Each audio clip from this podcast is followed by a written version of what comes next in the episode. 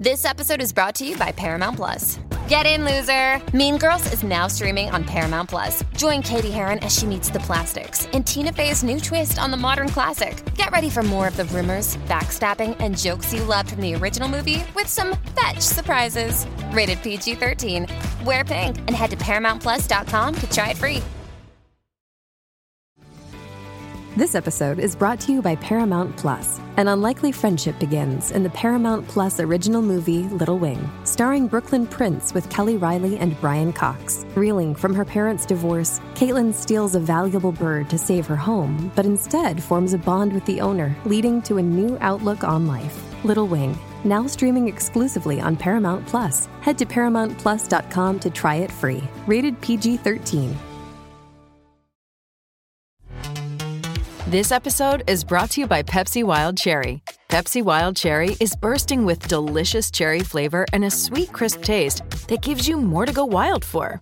Getting wild may look different these days, but whether it's opting for a solo Friday binge watch or a big night out, everyone can indulge in their wild side with Pepsi Wild Cherry. Also available in Zero Sugar. So grab a Pepsi Wild Cherry and get wild.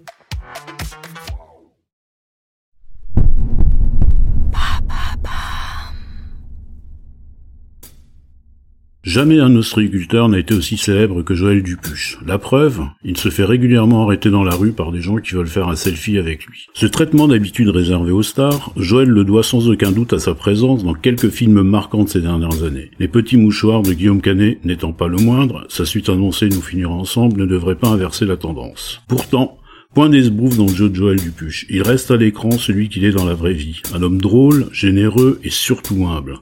Un homme qui aime communiquer aussi, absolument pas du genre à se fermer, comme une huître. Vous allez le constater ici, à la Casa Pelletier, 101 rue du Château, Paris 14e, autour du micro de Ça reste entre nous, le dernier endroit où l'on cause à bâton rompu comme de vieux amis.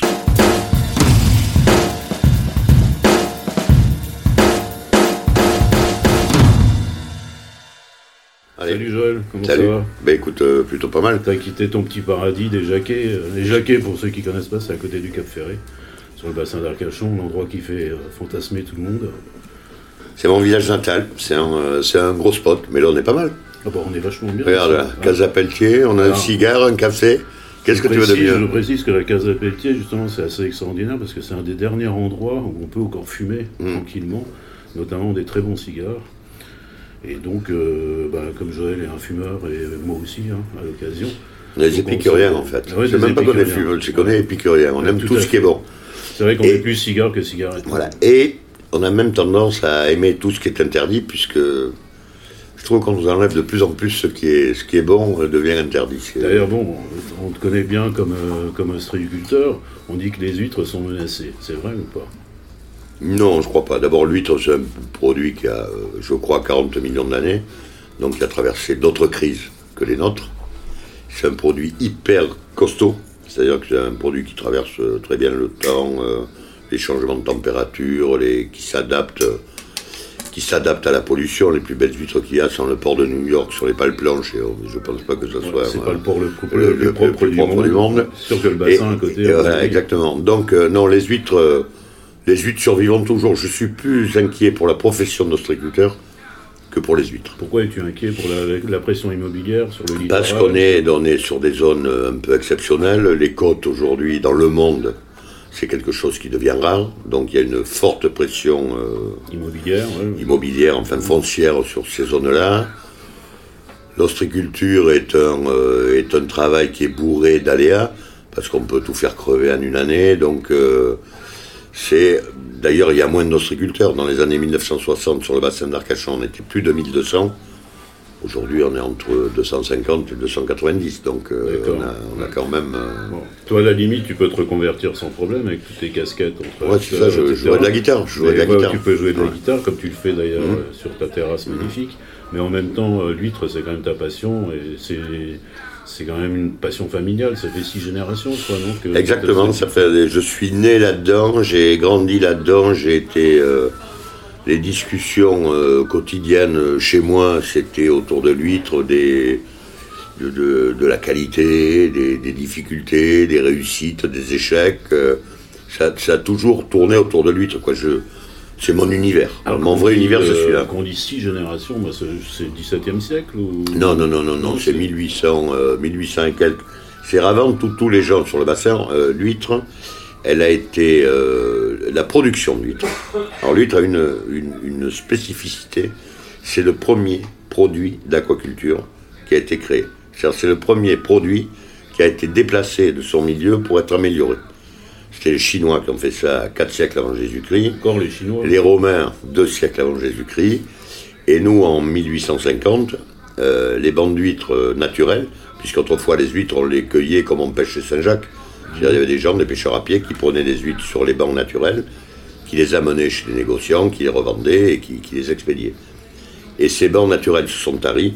Et Napoléon III, euh, qui est un mec qui a fait plein de trucs merveilleux, a organisé la production d'huîtres. Il a mandaté un ingénieur agricole qui s'appelait Coste, qui a fait le tour de tous les endroits en Europe où il y avait de la production d'huîtres, qui est revenu, qui a édité un, euh, merveilleux rapport euh, pour, euh, pour l'empereur, en expliquant comment on pouvait organiser la production pour pallier à la, à la baisse des, des bancs naturels. Ça a été la première étape ça a été la... connaît aujourd'hui. C'est le début, vraiment le début de l'ostriculture. Mm. Et c'est ce qui a créé, euh, c'est ce qui a créé l'ostriculture partout en France. Et euh, quand ça se passait à la maison, alors tu vous discutiez d'huîtres tout le temps, comment ça se passait? C'était. Euh... Ben, on passait à d'abord moi quand on était gamin, euh, on ramenait pas trop notre fraise. Moi j'avais un père qui était un mec merveilleux, mais qui était un, un pâtier familial solide. Un taiseux comme Non, pas un taiseux, non, non, mais justement comme quand il parlait, il fallait l'écouter. Et et non, non, mais c'est vrai que c'était comme on bossait tous, enfin toute ma famille bossait en les huîtres. Mon grand-père euh, bossait en les huîtres, ma grand-mère bossait en les huîtres. Donc euh, notre vie tournait autour des huîtres, autour de ce qu'on avait vu dans la journée, de, des résultats de tel parc, des, des coups de vent, ce que ça avait donné. Donc euh, c'était des discussions à bâton rompu entre mon père et ma mère sur les rapports qu'on pouvait avoir avec nos clients, sur les rapports qu'on était avec nos producteurs. oui, oui. C'était déjà les restaurants je me rends pas compte. Il y, avait, il y avait beaucoup de restos. À Paris, on avait un distributeur qui était un. Euh, oh, je sais pas, c'était une espèce d'agent commercial qui groupait les commandes. Il n'était pas grossiste, il était euh, agent commercial. Et il regroupait les commandes et après il avait des clients un peu partout, mais que nous on ne connaissait pas. Hmm. On envoyait à ce, à ce gars-là euh, des huîtres. Contrairement à aujourd'hui où toi tu connais bien tes clients, tu viens les voir, ils adorent te voir. Mais d'abord au jour de. Alors, dans l'huître aujourd'hui, euh, la France fait à peu près 130 000 tonnes d'huîtres. Sur le marché national, je vais dire qu'on est 15-20 à essayer de travailler un produit où ce qui nous importe, c'est la régularité dans la qualité. Le premier qui a fait ça, c'est Gérard Gilardot quand il a démarré dans les années 85. Très, très, celle au goût de noisette euh, Alors, ce goût de noisette est dû au fait de l'engraissement de l'huître. En fait, plus une huître est grasse, quand je dis gras, ça n'est pas laiteux, c'est charnu. Quand une huître est charnue, elle est composée de glycogène. C'est comme nous, c'est comme une viande de persillé. Mhm. Donc au moment où on la mange, d'abord elle aura beaucoup moins d'eau que si l'huître est un peu claire. Une huître claire, c'est de l'eau et un peu de matière. Une huître charnue, c'est beaucoup de matière et peu d'eau. Alors justement, les huîtres, on a l'impression qu'on les ramasse comme ça dans l'eau. En fait, tu les élèves mmh. pour qu'elles aient euh, c'est vrai que les huîtres, euh, donc les, parcs de l'impératrice, ont un goût spécifique. Comment on arrive à, leur donner un goût? Alors, une huître, mais globalement, à partir de deux ans et demi, on peut vendre une huître. Mais à deux ans et demi, c'est une adolescente. Donc elle fait la taille, la coquille, mais elle n'a pas du tout la. Elle n'aura pas de mâche. Si je fais un rapport avec l'homme, moi, quand j'avais 17 ans, je faisais 1m84, j'étais une espèce de grand échalas mince, plus que mince, même moi, limite maigre, c'est-à-dire j'avais une structure osseuse. Sauf qu'aujourd'hui, voilà, à l'époque je faisais 80 kg, aujourd'hui je fais 123 kg. Si on me fout au four, je pense que je suis bien meilleur à bouffer aujourd'hui qu'à cette époque-là. Il y aura plus de, Il y aura plus de matière, ça sera persillé, ça sera exactement. Et eh bien, les huîtres, c'est la même. Une huître à deux ans et demi, c'est une adolescente. À partir de 3 ans, elle commence à devenir adulte et être dans la plénitude de ce qu'elle va faire de son développement. Et 3, 4, 5, enfin 3, entre 3 ans et 5 ans, là c'est le summum de, de l'engraissement. C'est-à-dire que l'huître, là, elle est à maturité totale. Et cet engraissement varie fonction des régions et de la climatologie. Donc par exemple, si on prend le cas du bassin, ça va plus vite ou moins vite qu'ailleurs ou... Le bassin va être extrêmement beau en termes de gras de janvier à fin avril. Après en avril sur des huîtres euh, diploïdes, donc euh, non triploïdes, euh, on en reparlera plus tard, sur des huîtres diploïdes. Après on va basculer en lait à partir du mois d'avril. Jusqu'au mois de juillet. Au mois de juillet elles vont pondre, juillet-août. Et une fois qu'elles ont pondu, elles maigrissent. Enfin elles sont maigres, c'est-à-dire qu'une fois qu'elles ont envoyé leur laitance, elles restent maigres. Et le temps qu'elles reprennent du gras, il se passe 3-4 mois. Il y a des zones en France, comme la Normandie par exemple, où l'huître ne pompe pas parce que l'eau est trop froide. Donc Ouais, elle, elle pompe raison- pas, elle ne, de- ne pompe pas, elle ne fabrique même si elle est, même si elle est laiteuse, elle ne crache pas son lait parce que pour qu'elle crache le lait, il faut qu'il y ait un choc thermique. Et en Normandie, que les Normands me pardonnent, que les Normands me pardonnent, mais bon, la température d'eau monte rarement. Oui, même dans- Voilà, mais on on- peut pas on- dire que tu sois chauvin, mais c'est la vérité. Non, mais c'est pas- c'est factuel, là, Là, on fait des relevés. Ouais, bien euh, sûr, hein. Et donc, l'huître n'a pas ce choc thermique qui fait qu'elle pond. Et donc, elle garde ce lait qu'elle résorbe en gras très rapidement, ce qui fait qu'il y a des zones en France où il y a du gras qui redémarre beaucoup plus tôt que dans d'autres. Nous, ce qu'on fait, les, les 15-20 ostréiculteurs euh, dont, dont- dont je parlais tout à l'heure, c'est qu'en fait, on récupère ces huîtres dans ces endroits-là avec un niveau d'engraissement euh, qui correspond à nos produits, à, notre, à notre philosophie. Et vous les emmenez. Et on les amène chez nous, et chacun les finit, les marinés dans leur clair, les, les, les, les, gens de Bouzigues, Tarboriège dans leur, euh, dans leur site de Tarboriège, production. euh, euh, au voilà, ouais, à, à Bouzigues, les, les gens de, de, Béziers, Bretagne, c'est ça ouais, c'est ça, à 7. Les gens de Bretagne euh, les font chez eux, et chaque huître va se, va se typer dans les 15 jours, 3 semaines. En fait, le goût d'une huître, ça évolue très très vite. Pour, pour, euh, pour avoir une, l'appellation fine de clair, il faut 15 jours.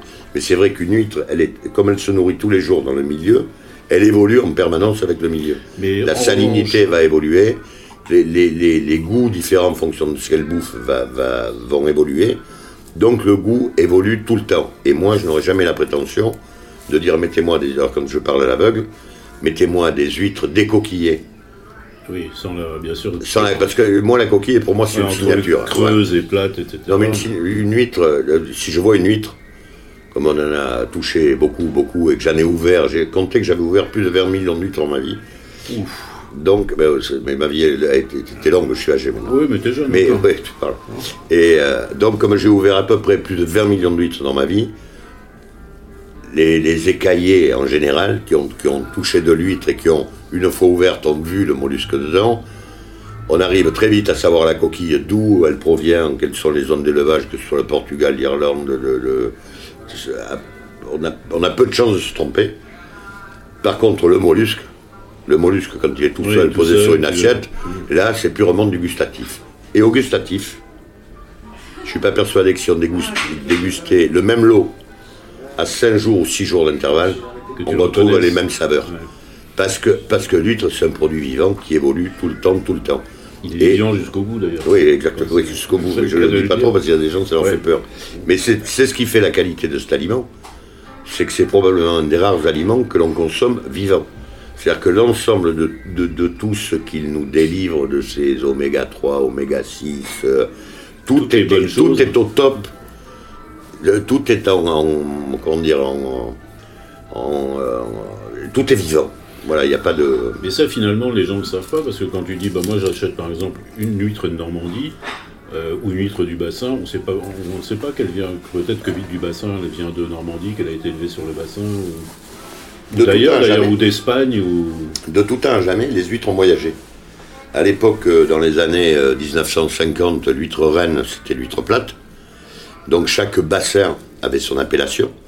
Ce qu'on appelle la marraine, qui a fait la réputation de la marraine, c'était les grosses huîtres plates vertes. C'est-à-dire que les marinés mettaient dans leur bassin des huîtres plates et faisaient ce qui s'appelle la marraine.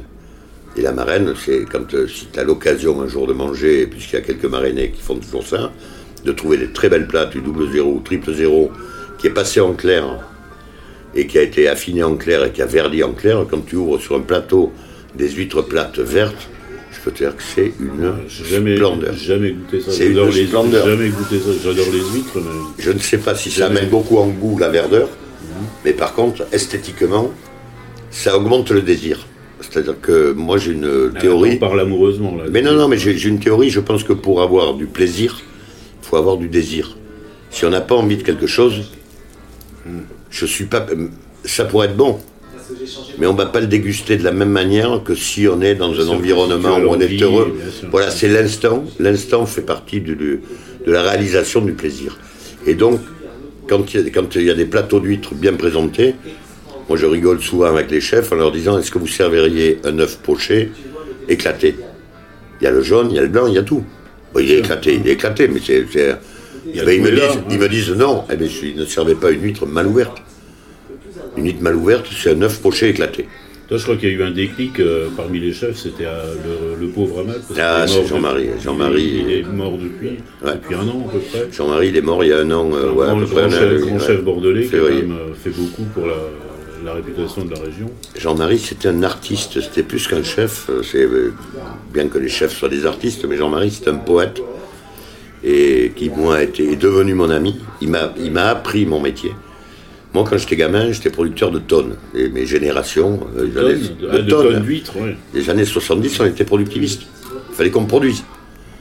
Il fallait qu'on produise. Il fallait l'agriculture, il fallait qu'elle nourrisse la planète. Donc, euh, on était dans du productivisme absolu. Quoi. Il fallait faire des tonnes et des tonnes et des tonnes. Mais très peu de gens parlaient de qualité. Aujourd'hui, c'est un peu. Mais aujourd'hui, on est à l'inverse. Aujourd'hui, on n'est plus, on mais- plus sur les rendements. On est sur de la qualité, sur de la, la qualité d'élevage, la, le- le- la préservation de la nature. Dans les années 60, euh, personne ne savait. Mais il fallait produire. L'objectif numéro un, c'était produire. Et moi, quand je vais voir Amat la première fois, j'ai 21 ans. Quand il me, par hasard, il me dit mais, mais qu'est-ce que vous faites? Eh ben, Je lui dis des huîtres. Il me dit mais, mais où? Donc je lui explique Cap Ferré. Et d'entrée, je rentre dans. J'étais un performeur. Le rendement moyen, c'était 30 tonnes hectare. Et j'ai dit mais moi, je fais 35 tonnes hectare. Donc j'étais. Meilleur. moi, ben, mon truc, c'était d'être- le, le- le meilleur dans le domaine de la production. Tu avais été élevé comme ça aussi. Mais on, était tous élevés comme ça. On voulait tous être le meilleur dans notre, dans notre domaine, mais être le meilleur, c'était pas faire le meilleur, parce que nous, les huîtres, en plus, on les ouvre pas. Moi, j'ai découvert l'huître ouverte quand j'ai racheté des magasins de détail et que j'ai rencontré les clients à qui je vendais les huîtres. Avant, je savais pas, moi, je vendais des huîtres, ce qui m'intéressait, c'était vendre des tonnes et des camions. Mais du coup, c'est là aussi que toutes les notions d'élevage se sont développées, je suppose, parce que ton père devait pas avoir les mêmes préoccupations que ça, était Mais nous, on avait des, production. des- des- des- des préoccupations. Une huître, pour nous, pour un ostréiculteur, une huître, elle est fermée. Et fermée, pas ouverte. Enfin, quand je dis fermée, pas ouverte, Ouais, c'est un produit la entier. coquille est fermée. Et coquille est fermée. Donc nous, nos critères d'évolution, c'était la taille de la coquille. Ça, c'était notre critère de, de- de décision. Le reste, on foutait, t'en foutais. ben, on s'en foutait pas, on n'avait jamais regardé. Et moi, Amat, la première fois, il me dit ouvrez vos huîtres. Déjà, je comprenais même pas pourquoi il me demandait ça, moi. C'est pas mon job. savais. Et, et donc, j'ai ouvert des huîtres sûrement mal à l'époque, parce que je les ouvrais par derrière, j'étais pas, j'avais pas appris de technique particulière. Et quand il regarde mes huîtres, il me dit voyez, celle-là, si je, si je la chauffe et que je la cuisine, il ne restera que de la peau collée au fond de ma poêle. Donc, je peux pas la travailler. Il me dit par contre, celle-là, qui a de la matière, elle va tenir, elle va garder de la forme, je vais pouvoir la travailler, je peux, je peux, je- elle, elle va garder de la mâche, elle va dégager des goûts particuliers. Et il m'a fait goûter effectivement des huîtres euh, claires euh, ou maigres, et il m'a fait goûter des huîtres charnues. Mais c'est pas du tout, on, mange pas la même chose. Quoi. C'est, on, euh, on mange pas la même chose. Et c'est C'est- de- depuis, tu collabores régulièrement avec des chefs. ah, mais je des passe ma vie avec les des- chefs. Moi, c'est, c'est, c'est, c'est eux qui nourrissent mon savoir. Parce que- que, l'échange, c'est. Mais l'échange, c'est tout le temps. le- euh, ouais, non, mais puis le gars va te dire, tiens, mais c'est, c'est, pas- pas assez charnu, euh, on, peut pas tenir. Et donc, nous, on essaye en permanence de, de- de monter notre niveau de qualité. Disons que si on mettait des notes aux huîtres, euh, le rêve, pour moi, c'est si on était noté, c'est avoir toujours entre 8 et 10. le- le- vers le max, quoi. Voilà, mais on n'est pas, on est, c'est pas un produit industriel, c'est pas un produit usiné, donc on le maîtrise pas. Un moment, on, on, on- on subit la nature, on subit, euh, euh, non, mais on subit tout. Enfin, on, marée. on subit.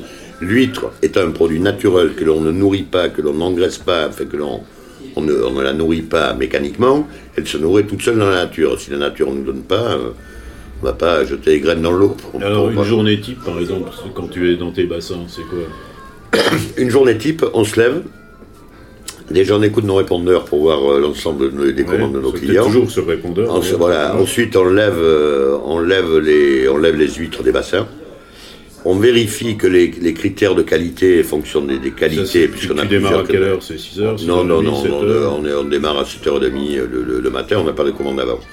Donc on démarre à ce moment-là. Là, on va chercher les huîtres qu'on a en affinage sur des parcs, soit en bateau, soit en tracteur, ça dépend des parcs sur lesquels on est. On ramène ces produits, on contrôle tout, on ouvre tout. Je pense que tous les matins, on doit ouvrir euh, une centaine d'huîtres euh, tous les jours pour voir que ce qu'on met dans les paniers correspond bien à ce Ouais, qu'on pense se mettre. Voilà, Vous pour- les ouvrez pour vérifier les on- on- des échantillons. Voilà, on, on ouvre des échantillons pour vérifier que, que ça soit conforme. Et moi, je dis souvent à mes clients, ne m'engueulez pas si c'est pas beau, vous fatiguez pas, je le sais avant que ça parte. Donc, euh, Alors, il y a une. Ça, c'est une question peut-être un peu bateau, mais tout le monde va se la poser. C'est le, le réchauffement climatique. Est-ce que ça a une incidence à terme euh, sur l'huître? Ben, écoute, je n'ai pas alors, je n'ai pas d'avis sur la question. Je n'ai pas d'avis sur la question. Je ne suis pas euh, climato-sceptique, là, c'est pas que je doute des, des- des constats. Mais je pense que notre planète euh, a un certain temps. Elle a un peu de recul. Je pense que l'échelle euh, que l'on a des, des- des données qu'on a. Je pense que s'il y a une grosse éruption solaire demain. euh, On est mort ou... non, non, c'est pas qu'on est mort, mais je pense qu'une grosse éruption solaire peut modifier l'ensemble de notre climat. Parce que je ne suis pas assez pointu dans le domaine et j'ai peur souvent. Euh, j'ai appris à me servir d'un tableur euh, il n'y a pas très longtemps, là, des tableurs Tableur, Excel. Ah oui, d'accord. oui. Et le tableur Sur un Excel. ordinateur Euh, Non, mais c'est un truc extraordinaire. On fait un, un- un- on fait un plan de financement ou un compte d'exploitation. On a 4-5 variables, il suffit qu'on les change. Et boum D'un seul coup, on est milliardaire. Sauf que la réalité des choses, c'est pas ça. La réalité des choses, c'est qu'on peut rentrer des chiffres, mais après, il y a des aléas, il y a des impondérables, il y a des variations. Surtout Et que, c'est cet ensemble-là, météo, érosion marine, euh, les- la pointe du Cap Ferré s'est allongée, elle s'est raccourcie, elle s'est réallongée. On dit même qu'elle pourrait disparaître. Mais on a, on a eu, voilà, c'est le grand débat aujourd'hui. On a eu, euh, il y a deux, deux ans ou trois ans, on a eu 36 dépressions d'affilée. Donc effectivement, 36 dépressions d'affilée, ça creuse. Mais si on a euh, deux ans sans très grosse dépression, on va regarnir de sable et de sable et de sable. La dune du Pilat, elle fait 100 mètres. C'est du sable qui est amené par le vent. C'est le sable à la pointe du ferré qui tombe sur les bancs, il sèche quand il y a les gros coefficients, Et et le vent l'amène sur la dune. Voilà, c'est un, euh, Ça existe Donc- depuis des siècles. Et ça- non, mais je, je alors je ne dis pas que ça existera toujours. Je pense que moi, quand on aura le type d'emmerdement qu'on nous promet, il y a longtemps que j'aurais plus mal aux dents, mais je suis pas persuadé que, que ma fille a encore les dents qui lui la dérangent. On, aura Voilà. peut-être plus d'huîtres aussi quand même. Si, non, mais les huîtres tiendront. hein. Je pense que nous, on aura disparu, mais elles vont bien, elles sont bien dans l'eau. Alors, L'autre débat aussi, euh, ça, c'est un- j'ai l'impression que c'est quand même assez technique et que les gens ne savent pas forcément. qu'on si tu vas pour en revenir sur la question du réchauffement, je pense que nous, on doit super faire gaffe à la planète. Mais moi, je suis euh, énervé un peu par cette culture de la peur permanente. C'est-à-dire que le matin, le matin, dans tout, on ouvre la presse ce matin, on a peur. Enfin, on a peur. On nous raconte des choses pour nous faire peur. Ouais, et- tout est anxiogène en fait. le- Mais tout est anxiogène, alors que la vie, elle est quand même pas anxiogène. La vie, elle est merveilleuse si on a envie de la prendre. Et moi, je dis aux gens, mais putain, mais n'ayez pas peur, vous êtes là, vivez le moment. Ça, c'est le cœur de ta philosophie. Mais non, mais c'est le que c'est vivez l'instant. Pourquoi se fabriquer une peur imaginaire et se bouffer le moment alors que de- j'ai des copains des fois ils me disent ah putain, je suis fatigué demain je me lève à 5 heures. Mais non, je dis demain tu seras fatigué quand tu te seras levé à 5 heures. Mais là tu peux pas être fatigué à l'idée Avant, de te lever à bien 5 sûr. heures. Non mais mais c'est ça pour moi. Les, les- trucs anxiogènes c'est ça. C'est-à-dire que des gens, euh, nous on nous parle. Moi j'ai une cabane au bord de l'eau. Si j'écoute les mecs, je dors avec une brassière toutes les nuits. Oui, parce qu'il y a un tsunami qui Parce que euh, je parle de tsunami, la dune qui s'écroule. Ça va, on verra bien. Je vais pas commencer à me pourrir la vie aujourd'hui à dormir avec une brassière de sauvetage parce que parce qu'il y a un mec qui nous a dit ça se bouffe l'érosion, va bouffer 3 mètres de côte. Tu vis juste dans le pas, tu vis juste au paradis en réalité. Eh bien, moi, j'habite au paradis. Et si ce paradis devient l'enfer, eh bien, je verrai quand je serai en enfer. Je gérerai l'enfer. Enfin, je tenterai de le gérer. Mais aujourd'hui, je ne vais pas m'imaginer l'enfer alors que je suis au paradis. Je profite du paradis et je pense qu'on devrait tous faire ça. si tu veux, de vivre l'instant et de profiter de, de la qualité de l'instant. C'est merveilleux. Moi, je dis en déconnant, quand je me lève le matin que je respire, je trouve que c'est déjà une belle journée qui démarre. Ouais, ça, c'est la vraie philosophie. Mais non, mais, mais On voilà, respire, on est là. vivant. On est là, on a peur de quoi? On peut tout faire, il suffit qu'on veuille. Et, et c'est un- donc il faut. Moi, la peur, c'est un truc qui m'emmerde. Et ce qui m'ennuie beaucoup dans les, dans les fabricants euh, d'anxiété, c'est que d'abord, c'est un fonds de commerce pour certains, donc n'en parlez beaucoup, beaucoup, beaucoup, beaucoup. Là, on a un pétrolier, là, qui a enfin, pas un pétrolier, c'est un porte-container qui a coulé Qui peut toucher la Gironde. qui peut toucher la Gironde, les Charentes, euh, voilà. C'est 40 000 tonnes. On a eu d'autres pétroliers, mais là, on va nous le rabâcher. Euh, Là, on a la presse pendant. On va suivre la nappe au jour le jour. C'est-à-dire, attention, elle approche. On va voir des connards qui regardent la mer, qui disent Ah, ah, Plus les Elle experts. va arriver.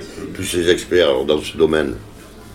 J'ai participé euh, au Prestige, au ramassage de la mer du Prestige en. Je ne me rappelle plus, 91, si 91. 91 ou 2001. Non, c'est ça, 2001. 2001, c'est ça 2001, le Prestige qui avait coulé au large de la Galice, où on a voyé les, les nappes, on a ramassé. Et, mais en fait, ce qui, alors là, ce qui me met en colère sur ce sujet, c'est que moi, à l'époque de 2001, on avait dit, mais les, les nations européennes, on nous parle d'Europe, je ne comprends pas qu'on n'ait pas un bateau ramasseur de merde à l'échelle des bateaux susceptibles de couler. C'est-à-dire que toutes les nations européennes pourraient financer un bateau avec des tapis roulants qui ramasserait la merde. Aujourd'hui, qu'est-ce qu'on a dans le plan Polmar? On a des espèces de, de- de petits trucs pour ramasser dans les ports. euh, une fois qu'ils ont euh, trois poubelles à bord, ils sont pleins. Et, et par contre, dès qu'il y a une catastrophe, alors là, tout le monde s'émeut en disant il faut faire quelque chose, il faut faire quelque chose. Le truc à faire. que demain il sera trop tard. Ouais, mais c'est ça. Alors que le truc à faire, quand on a eu euh, la Cadiz, euh, qu'on a eu le Prestige, qu'on a eu euh, l'autre, je me rappelle, l'Erika, Ah oui, les Ricard, bien sûr. Tiens, mais ça n'est bouffé trois. Donc à un moment, qu'on mette des moyens, qu'on fasse un vrai truc pour ramasser, parce que les nappes de pétrole, elles sont relativement compactes. hein. Quand elles dérivent, c'est une masse. Oui, Donc là, il n'y a solide. qu'à avoir des bateaux. Il y a des- on, a- on va sur la Lune. Aujourd'hui, on va sur la Lune, on va sur Mars. Bientôt. Et on ne sait pas ramasser une plaque de pétrole en mer.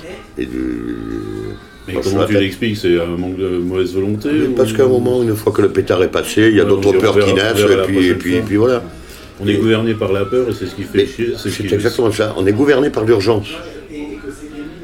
On est gouverné par l'urgence. C'est-à-dire qu'à un moment, une fois qu'un problème est passé, il est réglé. Ouais, parce qu'on a un autre qui arrive. Il y en a un autre qui arrive. Et au lieu de gérer avec de la prospective et de la vision, eh ben, on gère du, que du court terme. Et on gère, euh, on gère euh, comme disent vulgairement chez moi, euh, les mecs, ils- on gère avec la merde au cul. quoi. C'est pas, c'est- c'est pas terrible. ouais, tu, tu, en parles- tu as dû en parler avec des politiques, tu es quand même très sollicité. Donc, euh, Mais oui, mais le politique, il n'a pas le temps. Et il entend, et puis, et puis après, Et il passe à autre chose. a J'avais un, copain, un qui travaillait dans un ministère qui était conseiller particulier pour un ministre. C'est quoi tes journées? Je faisais la même que toi? Il me dit J'arrive tous les matins à 5 heures au cabinet. Je lis la presse. Et fonction de la presse, je prépare toutes les réponses qu'il va falloir que je mène au ministre pour répondre dans la journée aux emmerdements qui sont créés. Parce que aujourd'hui, on est dans la symbolique. Oui, dans la communication en France aussi. mais, oui, mais c'est c'est un peu le problème. Oui, mais il y a de la demande. On est tous responsables parce qu'il y a de la demande.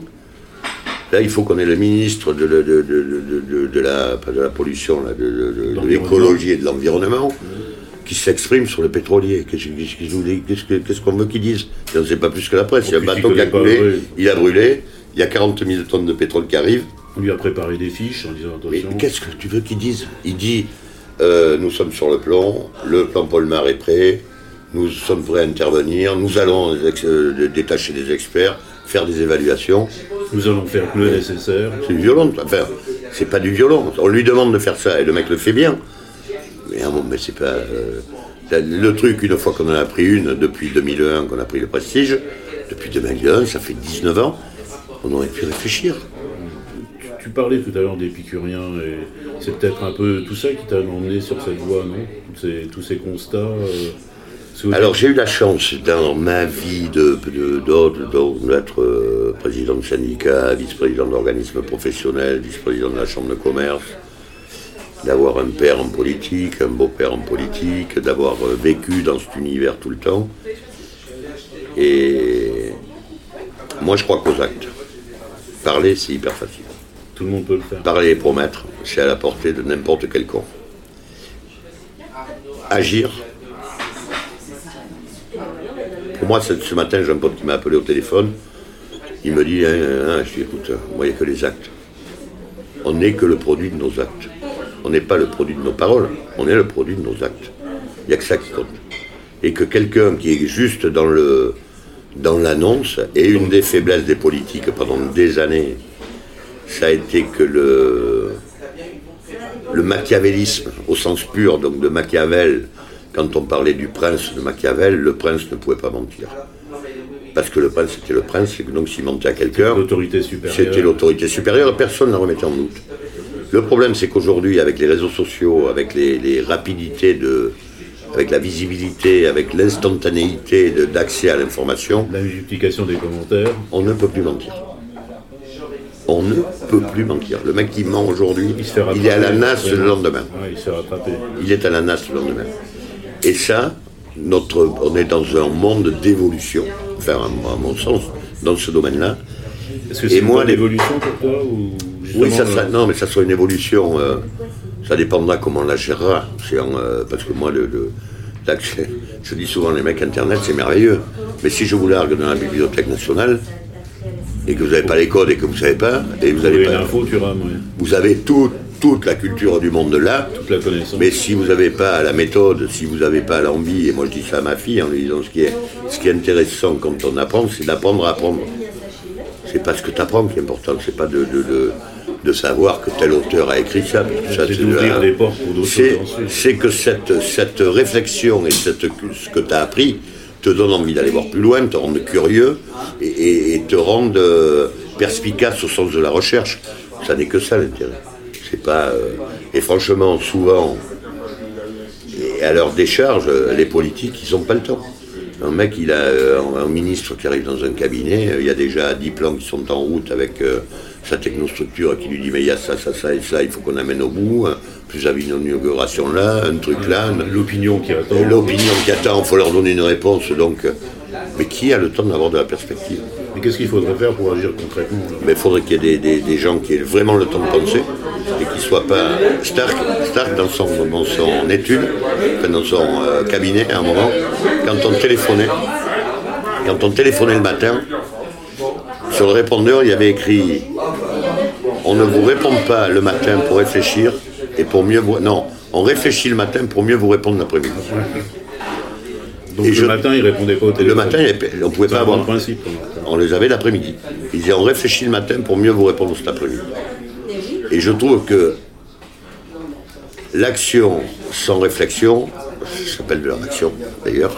Ah, Stark, c'était ton voisin d'ailleurs. Ouais, ouais, c'est mon, ami, de, de- c'est c'est mon ami, que j'aime beaucoup. Et, Il y a aussi une belle maison au bord de la plage. ouais, ouais, mais ça aide. Je pense que le paysage euh, favorise la paix de La l'âme. réflexion. Ouais, la paix de l'âme justement, mais la, et la réflexion. c'est un, euh, It's Kaylee Cuoco for Priceline. Ready to go to your happy place for a happy price? Well, why didn't you say so? Just download the Priceline app right now and save up to 60% on hotels. So, whether it's Cousin Kevin's Kazoo concert in Kansas City, go Kevin, or Becky's Bachelorette Bash in Bermuda, you never have to miss a trip ever again. So, download the Priceline app today. Your savings are waiting. Go to your happy place for a happy price. Go to your happy price, Priceline. C'est euh, c'est- une chance. Voilà. Mais euh, toi, tu y es pas, tu y es pas tout le temps maintenant. Oh, tu j'y suis. euh, quand non, non, non, non. J'y suis. euh, moi, je voyage maximum, maximum. 5 jours toutes les 3 semaines. Cinq jours toutes les 5, jours toutes les 3 semaines. Sinon, le reste du temps, je suis chez En plus, t'as de la chance, les tournages, ça se passe souvent chez toi. Les tournages, moi, je suis. Le grand public, t'as quand même découvert avec le cinéma. Ouais, mais je suis souvent scotché dans mon rôle de d'ostriculteur ou de paysan un Comme peu dans, les, comme dans les petits mouchoirs. Ouais, c'est ça. Et ça, ça a changé quand même, parce que les gens ne connaissaient pas avant les petits mouchoirs. Mais ça change. Ça m'a. Alors, c'est. y a- y a- Ça n'a pas été quand- un changement un peu brutal parce que. Tu dis, je suis un paysan et tout, mais. euh, Non, parce que, parce que dans mon coin, euh, j'ai dit tout à l'heure que j'avais euh, vécu, mon père faisait de la politique, mon premier beau-père était député maire, conseiller général, donc euh, j'étais j'étais très connu dans mon village. Enfin, j'étais très connu dans ma zone. ta zone. Donc après, c'est une histoire d'échelle. En fait, j'étais champion de ma rue, après je suis sorti de ma rue, euh, tu sais, euh, Et maintenant, tu es champion de. non, je suis champion de rien, mais c'est vrai que les gens aujourd'hui. Alors c'est drôle parce que c'est une notoriété euh, morphologique. C'est-à-dire qu'il y a des gens qui me croisent dans la rue. Je les ai vus quelque part. Non, non, non, je vois qu'ils me regardent, ils, ils sont captés, puis ils me sourient, ils me disent bonjour, comme s'ils me connaissaient, mais en fait, ils ne savent pas d'où ils me connaissent. C'était Béatrice Soria Monzon, qui est une merveilleuse cantatrice, qui est l'une des plus grandes interprètes de Carmen. Un jour, je voir un récital au Grand Théâtre à Bordeaux, à l'Opéra de Bordeaux, qui s'appelle l'Opéra, non? Et après, on est dans les salons, une petite réception. Et cette femme, qui est une femme, humainement merveilleuse, j'ai appris à la connaître après, physiquement, qui est d'une beauté, elle est rayonnante, et en plus elle chante euh, cantatrice connue quand même. su- sublimement bien, rentre après le spectacle, arrive dans la salle du, foyer du Grand Théâtre, regarde, me voit, me fonce dessus avec un sourire jusque-là, me dit Ah, quelqu'un que je connais, et elle m'embrasse. Et là, je lui dis On ne se connaît pas. Elle me dit Mais si, on se connaît. Et dit Non. Enfin, moi, je vous connais, mais vous ne me connaissez pas. Vous m'avez vu, mais on- on ne on s'est on ne jamais rencontré. Mais elle me dit C'est pas possible. Je vous connais. Non, je dis Non. Vraiment, on se- ne s'est jamais croisé.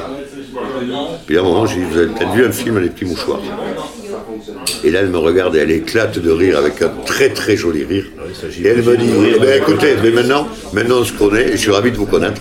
Et depuis, on est devenus très copains et j'aime beaucoup cette femme. Mais voilà, ça, ça crée ça. Les petits mouchoirs, ça crée ça. Je Tu crois que n'as les pas gens- pris la grosse tête là. Bon, il n'y a aucune raison de la prendre. Alors je trouve que quelle que soit la réussite qu'on puisse avoir, je, je bataille avec ma fille qui a 13 ans, j'ai une humilité, sois humble. Sois humble. Des fois on gagne, des fois on perd, c'est- pas très grave. Ce qui est intéressant, c'est le chemin qu'on fait. Après, gagner ou perdre une compétition, euh, mon copain Guidru, il a gagné sur 110 mètres euh, ça se trouve, c'est la longueur du nez, quoi. C'est un, un dixième de de- seconde. Sauf que lui est devenu champion olympique, avec une construction d'histoire derrière, avec toute la, cette, cette réussite accrochée. Mais le second, personne ne se rappelle son nom, on ne le connaît pas. Pourtant, il a démérité à quoi Un dixième de seconde? Il n'existe pas. Donc son histoire à lui, elle s'est battue, elle s'est bâtie sur autre chose. Mais ce qui a été joli pour les deux, c'est d'arriver jusqu'à la fin de cette course. Après la fin de cette course, c'est une autre histoire qui démarre. Arrivé aux Jeux Olympiques déjà. Mais non, mais d'être arrivé aux Jeux Olympiques, c'est pour eux, c'était le nirvana. Donc ils ont, ils ont vécu tous les deux des très belles histoires. Il y en a un qui va continuer une histoire en ayant gagné, et l'autre qui continuera sûrement son histoire en ayant perdu. Mais ce qui a été intéressant, c'est toute la rigueur qu'ils ont mis et toute la détermination qu'ils ont mis, et tout le travail qui a été fait pour arriver à ça. Parce que ça, même si le mec il court plus, cette rigueur et ce mental, c'est la compétition qui lui a donné. Et donc il va se reconstruire avec ça. Et je ne sais pas ce qu'il fait, je ne le connais pas. Mais je suis sûr que le mec, il a fait un parcours. Oui, comme le tien aussi d'ailleurs. Mais c'est. aussi, tu euh, as fait un parcours, mais c'est quand même, c'est quand même, euh, c'est quand même très rare d'avoir un parcours où voilà, tu pars du bassin, tu fais tes huîtres, elles sont très bonnes, etc., elles sont reconnues, et puis tout d'un coup, paf, tout bascule parce que tu deviens euh, un ostréiculteur qui est dans la rubrique People. C'est quand même. euh, mais quand tu même bascules, rare. tu bascules le grand public. Oui, tu bascules grand public. Mais euh, été, quand Juppé arrive à Bordeaux en 95, moi je suis vice-président de la Chambre de commerce, donc on est, euh, on est vraiment dans la mouvance de ce, de ce mouvement de, de- de reconstruction de Bordeaux. Tu mettais un costume, non? Et bien j'étais obligé. T'es obligé. ouais. Et quand tu joues au rugby, tu joues avec le maillot de l'équipe. Ouais. S'il est bleu, même si tu aimes le rose, tu joues en bleu. hein, donc c'est c'est comme ça, quoi. Ou les mecs, quand ils jouent en rose. euh, Parce que je t'imagine pas en costume, c'est comme Mais ça. si, si, si, si. Tu dois très bien le porter ouais, c'est- mais on me prend pour un garde du corps quand on a un tu m'étonnes. Non, mais ça m'est arrivé plein de fois. hein. Avec Sur des voyages officiels où il y a un mec qui va me voir en me disant Bon, voilà, je suis officier de sécurité. De... Excusez-moi, pas du tout. Vous avez, vous avez pas l'oreillette Voilà, ça, moi, pas du tout. Justement, je me prenais pour un vrai chef parce que je n'avais pas l'oreillette. Et euh, du coup, tu t'es fait aussi toute une bande de copains parce que chez toi, c'est un défilé permanent. De... J'étais venu un jour, il y a quand même quoi, 2-3 ans peut-être. Il y avait Michael Youn, euh, Il y avait Hospital, l'hôpital, oui. Eric, Des euh, magnifiques. il y avait, il y avait Ramuncho de la Ransaléac à Saint-Jean-de-Luz. Ouais, le grand restaurateur de Je, je crois, alors, chez moi, tu as vu la maison, il n'y a pas de serrure ni devant ni derrière. Donc, donc C'est ouvert. c'est un endroit ouvert. Et moi, j'aime les instants. Donc, euh, j'en reviens tout à l'heure, mon histoire de peur. Moi, je vis le moment. Donc, je suis là, il y a un pote qui passe. D'abord, je suis ravi qu'il passe. Parce que d'un coup, ça t'amène euh, de la fraîcheur, ça euh, ça, te, ça peut te sortir de tes problèmes, ou ça peut te sortir de ta rêverie, peu- de ta rêverie, mais, mais à un moment, tu- tu- il y a une histoire qui démarre. Même si c'est pas une histoire grandiose, c'est une histoire parce qu'à un moment, tu vas être. C'est un moment, tu C'est un moment, t'es bien, voilà. tranquille. Et, quand, je viens à Paris euh, ou quand je vais n'importe où, je n'appelle jamais mes potes. Ah merci. Je n'appelle jamais mes potes euh, en leur disant je serai à Paris mardi, parce que je sais que si je les appelle trois jours avant, ils vont me dire super, on se retrouve, mais mardi, moi j'ai rendez-vous, rendez-vous à 11h30, donc je vais sortir à midi et demi, mais je suis dans le 9e. Après j'ai rendez-vous dans le 17e, il faut que j'y sois à 14h30. Donc on va se retrouver, on va dire une connerie, dans le deuxième. Mais on se retrouve vers midi et demi, euh, 12, 13, 12h45, et il faut vraiment que je reparte à 13h45. Ça veut dire que je vais passer. Mais ce- il va rien se passer. Il ne va rien se passer. À part se dire bonjour. J'ai un pote, euh, ça va, ça va, c'est le truc de Coluche. Le Coluche, il y avait un sketch, il disait ça va, ça va, ça va, et toi, ça va, ça va, ça va, ça va, et toi, ça va, ça va. Bon, et toi? Bon, ça va. Oh, ben ça va. Ah, bah, eh ça ben, dit, salut. ouais. Allez, ciao. Il disait, putain, on a passé une belle soirée quand même, c'était sympa. Eh ben, alors moi, ça, ça m'intéresse pas. Mais ça ne m'intéresse pas du tout. Toi, en fait, t'es un homme de spot, t'as des spots, et puis après, tu, tu sais pas ce qui va se passer derrière. Mais c'est ça qui est rigolo. T'as des copains, tu dis tiens, on va se trouver avec euh, chez euh, Comment, comment s'est-on rencontrés? C'est vrai, c'est la vérité. Comment s'est-on rencontrés? Ça part du cigare. Ça part du cigare, j'entends des mecs qui parlent, je, je déduis que c'est des Colombiens. Non, Il y a un mec, il y a un mec qui a les mains, qui a, qui a un petit eczéma sur les mains, un auteur français, qui a fait un très joli livre sur l'honneur. Jean-René Van der Pletsen. Tu vois, ça me rappelle très bien. Ouais. Qui fait un très joli La livre. nostalgie de l'honneur. Exactement. Il a, il a une espèce de petit eczéma sur les mains. Et Yuri Buenaventure a dit, mais nous, avec, on a une poudre d'huître. En Colombie, on En Colombie, on guérit ça avec la poudre d'huître. Et tu dis, je suis assis à côté, on ne s'est pas parlé. Et tu dis, mais je crois qu'on a un spécialiste des huîtres à côté. Ah oui, et on rentre en discussion comme ça, et c'est comme ça qu'on se retrouve. On s'était croisés une fois, on se, on se trouve comme ça. Ouais, je t'avais croisé dans, un- dans une soirée où tu ouvrais des huîtres. Ouais, mais ça, c'est très varié. bon, C'est pour ça- ça que je suis très connu. souvent. Parce que moi, j'ai toujours une bande d'huîtres devant moi, ou un couteau à huître à la main, ou une vareuse rouge. Donc forcément, ah bon, on te connaît. T'es, euh, Oui, c'est comme vois, si euh, j'avais, c'est comme les mecs de la DDE, on les reconnaît tous. Bien sûr, mais t'es- c'est pas le seul à avoir un banc d'huîtres, mais t'es le seul, les gens viennent faire des selfies. Parce, Oh, que, t'es- non. parce que t'es une star de cinéma maintenant. Donc, cette soirée-là m'avait fait rire, t'as tout le monde qui est arrivé, t'étais en train de travailler, d'ouvrir tes huîtres. Oh, monsieur Dupuis, je peux faire un selfie? Bah, bien sûr, tu le fais en plus très gentiment. C'est un vrai plaisir pour les gens. Parce que je, alors là, encore une fois, je pars du principe que s'il suffisait de donner 15 secondes de sa vie pour faire plaisir à quelqu'un, mais moi je donne un paquet de secondes, je donne 4-5 heures par jour. Pour donner le sourire à quelqu'un, quand tu as quelqu'un qui vient te voir, qui te dit je peux faire une selfie avec vous, le mec s'il te demande, c'est que ça lui fait plaisir. Tu, vas lui dire écoutez, je suis avec des amis. Revenez demain. Non, non, mais jamais. Et bien sûr, ça, ça prend, euh, ça prend allez, entre 5 et 15 secondes. C'est ça un acte aussi, tu parlais d'acte tout à Mais non, l'heure. mais un c'est ça, mais, de- mais un acte et, tout les, gens.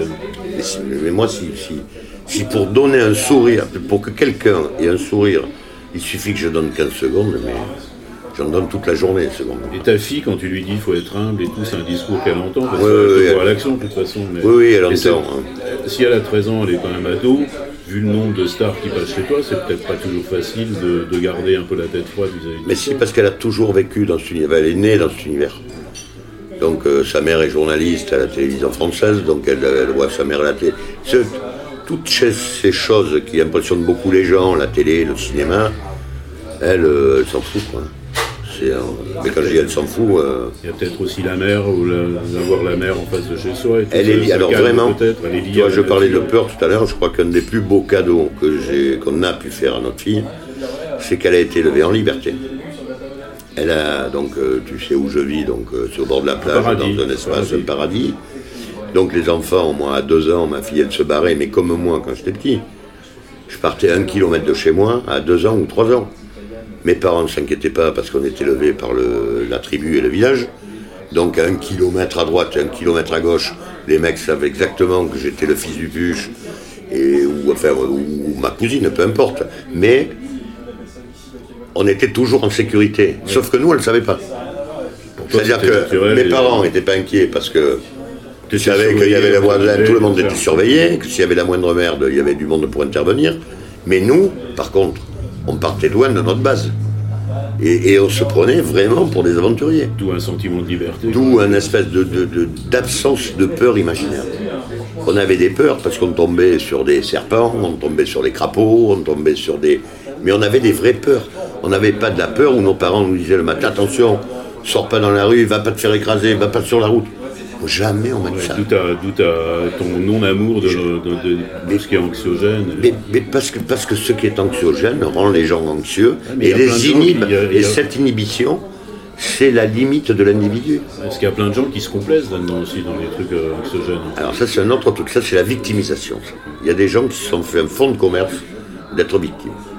C'est-à-dire tout ce qui leur arrive, c'est jamais leur faute. C'est la faute des autres.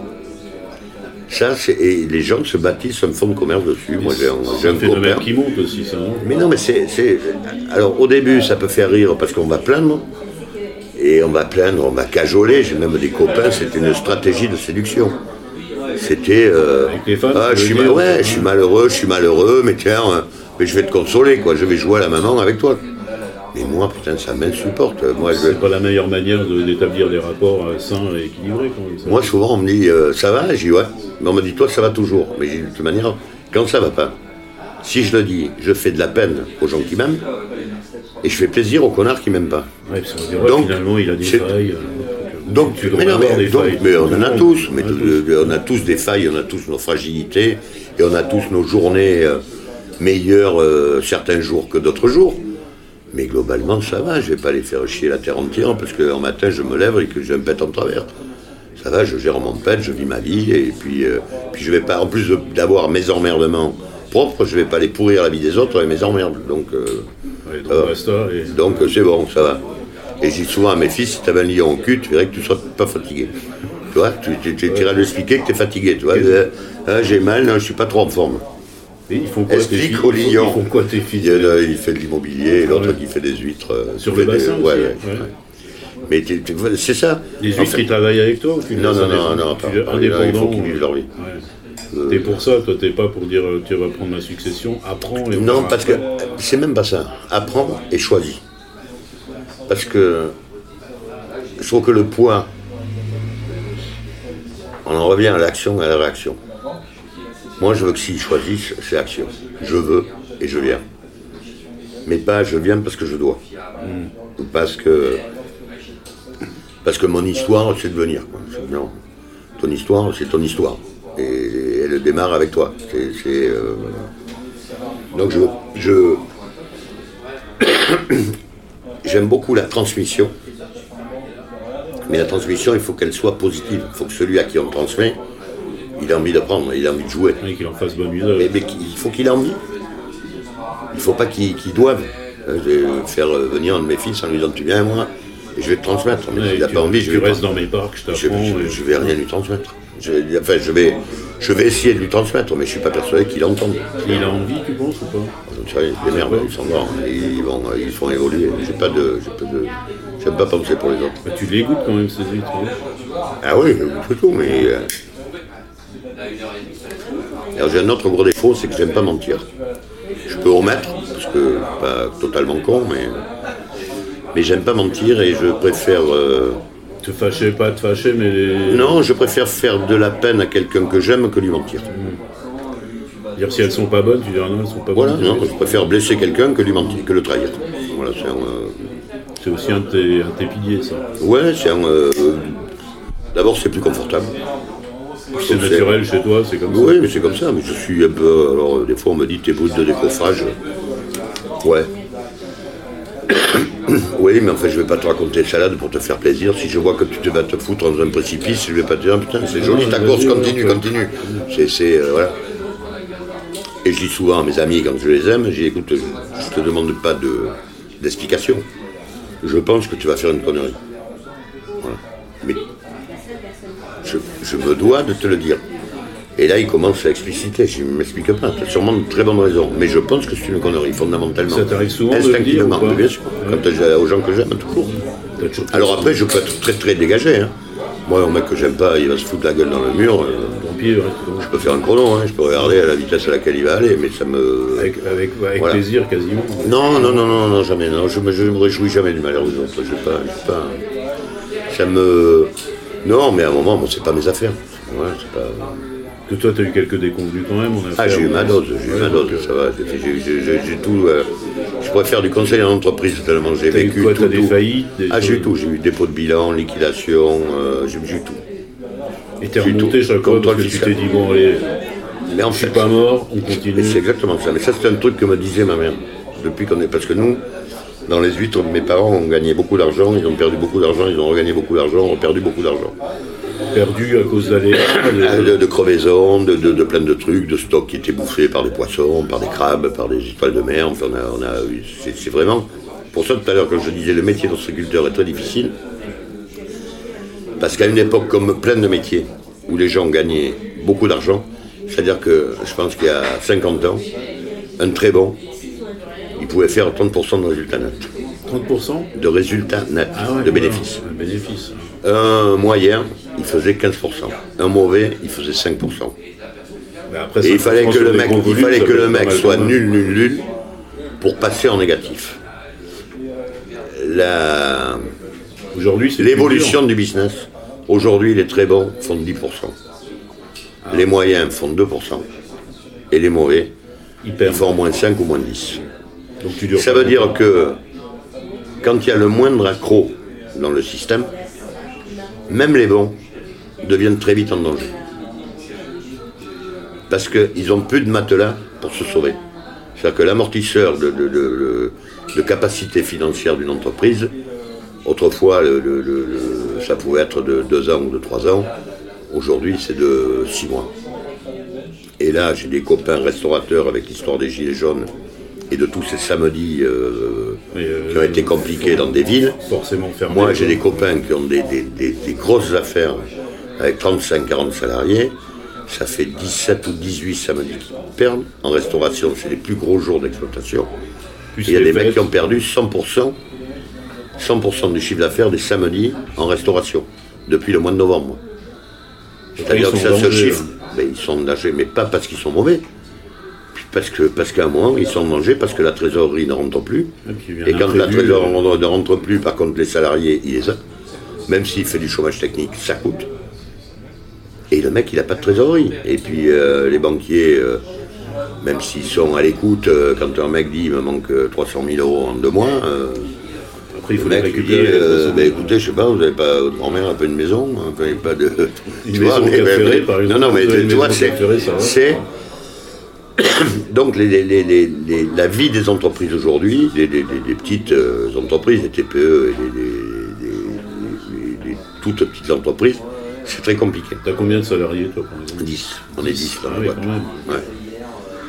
Non, mais c'est très Toi, du familial. coup, euh, si euh, restauration trinque, toi, tu trinques aussi parce que tu vends moins d'huîtres. Oui, oui, mais on, a, on, a senti, on a senti le truc des gilets jaunes. euh, nous, on a compensé par des marchés à l'export, mais c'est, euh, c'est, c'est- on le sent, quoi. On a les commandes sur la restauration. hein. C'est combien de pourcents, par exemple? Ah, je- on a perdu euh, 20% facile, Ouais, 20, ouais, en 25%. plus, avec mais les 25%, c'est chaud. Hein. Mais ça te met en danger ou pas non? Ah, non. Nous, on a compensé cette Avec perte. ouais. On a exporté davantage, donc on a, on a, on a maintenu no- notre activité, mais, mais parce qu'on était sur d'autres marchés. C'est-à-dire, si on n'avait pas eu cette parce que période-là. t'as un label aussi. On a, mais voilà, mais de parce qu'on a travaillé pas, sur euh, une marque depuis des années. Quoi.